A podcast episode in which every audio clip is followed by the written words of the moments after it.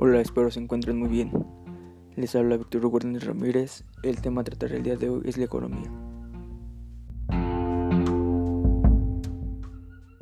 Antes que nada, ¿qué entendemos por economía? Pues economía es básicamente un sistema de producción, distribución, comercio y consumo de bienes y servicios de una sociedad o de un país. Y en este tema destacan dos grandes personajes. El primero es Karl Marx, que fue un filósofo, economista, sociólogo, periodista, intelectual y militante comunista alemán de origen judío, que en su teoría marxista propone que además de eliminar las clases sociales, que el proletariado se encargue de gobernar bajo un sistema socialista, con el objetivo de realizar cambios socioeconómicos capaces de conllevar al comunismo a una sociedad más igualitaria. Y por el otro lado se encuentra Karl Weber, que fue un sociólogo, economista, jurista, historiador, considerado uno de los fundadores del estudio moderno de la sociología y la de la administración pública, con un marcado sentido. Entre sus trabajos más importantes se relacionan con la sociología de la religión y el gobierno, pero también escribió mucho en el campo de la economía.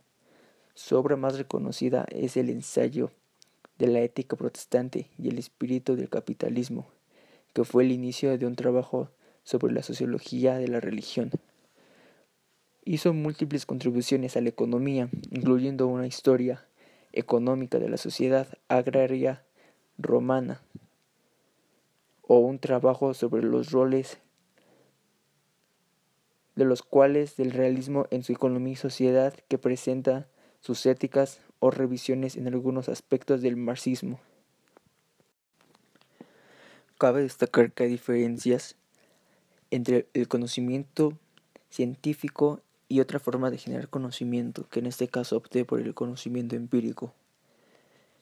Sobre el conocimiento científico, es apegado por una suposición y comprobación que siguió un método riguroso y que en sus conclusiones son objetivas.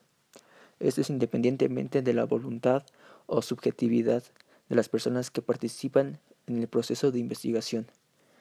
También su apoyo de la investigación, analizar, buscar una aplicación factible, reconocer y recoger un camino para llegar a largas conclusiones mientras que por el conocimiento empírico se refiere al saber que se adquiere por medio de las apariencias, percepción, repetición o investigación.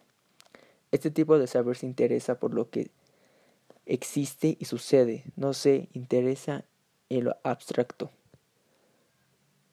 También es la experiencia que se tiene del medio natural, se produce a través de, nos, de nuestros sentidos y de la manera en cómo se percibe la realidad.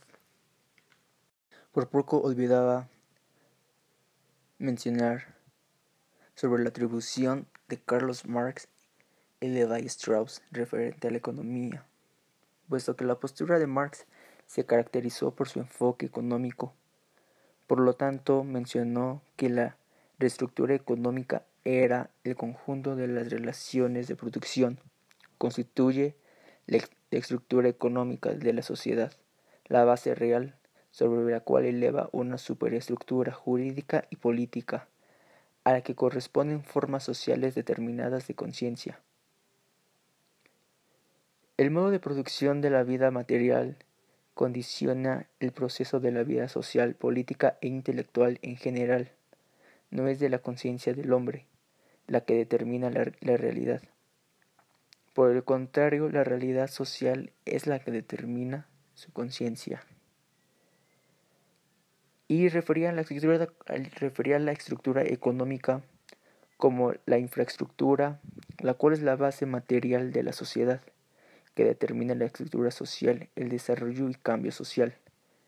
La composición de las fuerzas productivas, como los recursos naturales, tecnológicos y la fuerza de trabajo y las relaciones de producción que se refieren a aquellas que establece entre las personas y la manera en que se vinculan con las fuerzas productivas. La representación de la base material de la sociedad determina la estructura, desarrollo o cambio social. En este caso, la estructura económica se divide en fuerzas productivas y relaciones de producción. De las fuerzas productivas se deriva la fuerza de trabajo y medios de producción, mientras que de las relaciones de producción se derivan las propiedades de medios de producción, división del trabajo y distribución de la riqueza. De la estructura económica depende la superestructura, en la cual se incluyen las formas jurídicas o políticas, la filosofía, la religión, el arte, la ciencia, etc. La estructura era factor fundamental del proceso histórico y determina el desarrollo y cambio social, lo cual significa que cuando cambia la infraestructura, cambia también el conjunto, la sociedad, las relaciones sociales, el poder, las instituciones y el resto de elementos que componen la superestructura. Y por otro lado, Levi Strauss define la estructura como cualquier hecho social que involucre las relaciones que establecen los seres humanos. Es una estructura, una totalidad construida por fenómenos relacionados e interdependientes, por lo cual no es posible comprender uno de sus elementos de manera aislada, sino que deben conocerse como parte de una estructura.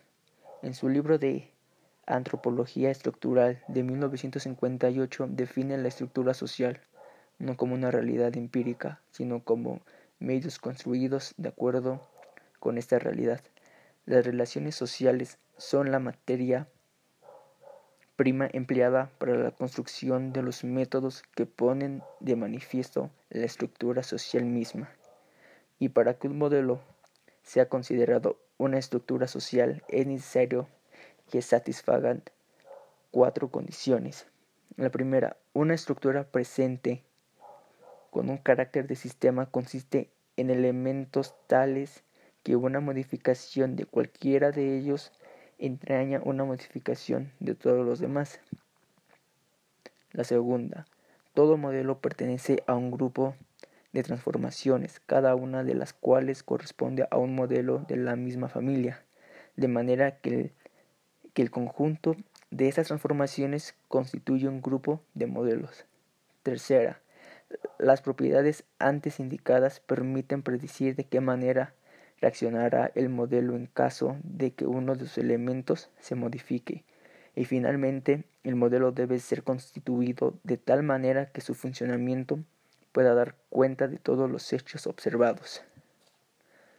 En general, el concepto de la estructura social se relaciona con el concepto de sistemas, el cual está conformado por distintos elementos que al modificarse alguno ocasionan cambios en los demás. El sistema no es estático, sino por el contrario, se transforma en el cambio en el tiempo para que el mismo sistema se reproduzca. En la evolución de la teoría estructural funcionalismo, iniciada por Levi Strauss y otros actores, señalaron que las ciencias sociales debían de estudiar las estructuras sociales y las funciones que los actores desempeñaban con el colectivo social.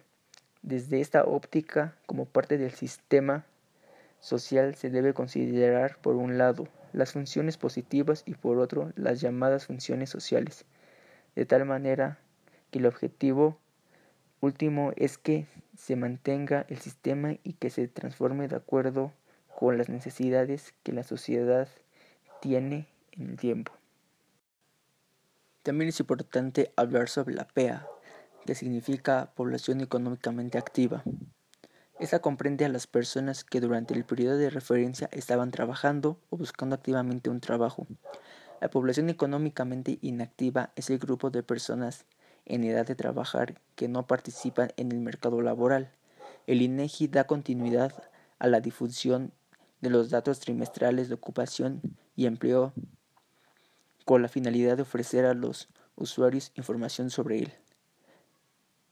El mercado laboral durante el periodo de la pandemia originada por el COVID-19, los principales resultados en el cuarto trimestre del 2020 respecto al mismo periodo del 2019 son una disminución de 1.7 millones de personas en la población económicamente activa, al pasar de 57.6 millones a 55.9. La población ocupada fue de 53.3 millones de personas, reportando una disminución de 2.4 millones. Los ocupados en actividades terciarias descendieron de 1.7 millones, siendo el impacto mayor en el sector de restaurantes y servicios de alojamiento, con una reducción de 760 mil, y los servicios diversos con 489 mil ocupados menos. La ocupación de micronegocios disminuyó en 414 mil a 474 mil menos, específicamente en aquellos con establecimiento. La población subocupada aumentó en 3.8 millones al pasar de 4.3 a 8 millones. La tasa de desocupación aumentó 12, 12 puntos porcentuales al pasar de 3.4 a 4.6 a nivel nacional para que el conjunto de los principales 34 ciudades del país, la tasa se ubicó en un 5.6%, Oaxaca con 78.5%, seguido de Guerrero por 77.3% y Chiapas con 76.4%. Reportaron las tasas más altas de informabilidad laboral. En cambio, Nuevo León con 35.6%, Coahuila de Zaragoza con 36.7% y Chihuahua con 37.3%. Registraron las tasas más bajas durante el cuarto trimestre de 2020. Los cambios más importantes entre el cuarto trimestre del 2019 e igual trimestre del 2020 fueron una disminución de población económicamente activa por la vía de la población ocupada, lo cual se ve reflejada en la caída de la ocupación en el sector terciario, principalmente en restaurantes y servicios de alojamiento, así como en los servicios diversos, pérdida de empleos de tiempo completo, disminución de la ocupación de los, micronegocios, y condiciones de informalidad, así como un aumento de la desocupación y de la subocupación. Y para reactivar la actividad económica existen alternativas o soluciones que podría ser fomentar la inversión. La inversión debe ser un elemento clave para lograr mayor crecimiento en el corto y mediano plazo, acelerar la ejecución de proyectos e infraestructura productiva, incluyendo la ampliación de la banda ancha. Puede ser una manera de reactivar la actividad económica para y fomentar el, em, el empleo y sentar las bases para un mayor crecimiento que puede beneficiar a más personas, específicamente a quienes se encuentran en zonas menos conectadas. En este esfuerzo, el gobierno puede contribuir a reducir costos logísticos, apuntando la productividad y la formalización. También se puede comprobar en los se puede comprar apoyando en los pequeños negocios locales, continuar en las transferencias directas de dinero para las familias más vulnerables y programas de empleos temporal para la contribución y la rehabilitación de escuelas públicas, clínicas y centros de salud, entre otros espacios públicos. Y por último, como conclusión, diría que la economía es importante en todo momento, ya que ésta se encuentra presente en la vida de todos y hasta en los actos más sencillos como ir a comprar al mercado. Es importante porque esta es la base de la sociedad. Sin ella las personas no sabrían cómo administrar sus ingresos y egresos y no podrían satisfacer sus necesidades de una manera eficaz. Una sociedad no podría desarrollarse puesto que no podría administrar sus recursos. Y esto se da porque la economía nos permite tomar decisiones acerca de cómo administrar recursos escasos para los muchísimos fines posibles y así poder satisfacer nuestras necesidades sin que haya un equilibrio. Otra cosa que también es muy importante resaltar es que la economía permite el desarrollo de los países, ya que éste nos permite saber qué producir, cómo producir y a quién producir, y con base en ello tener más ganancias y un mayor desarrollo. De hecho, las decisiones económicas afectan a las decisiones políticas.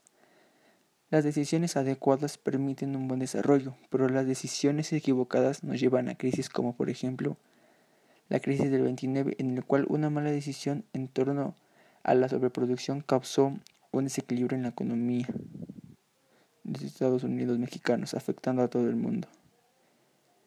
Sin la economía los países no podrían desarrollarse y tendrían problemas en cuanto a satisfacer las necesidades de sus habitantes, lo que ocasionaría caos.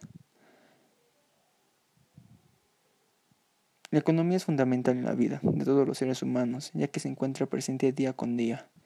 Ayuda a las personas a satisfacer nuestras necesidades y administrar de forma correcta los bienes que estos poseen.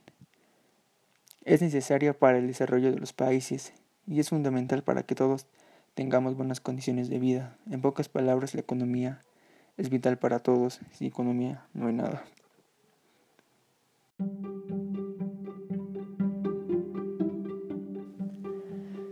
Espero les haya gustado este podcast y sea de su interés. Sin nada más que decir, me despido. Cuídense y nos vemos en la próxima.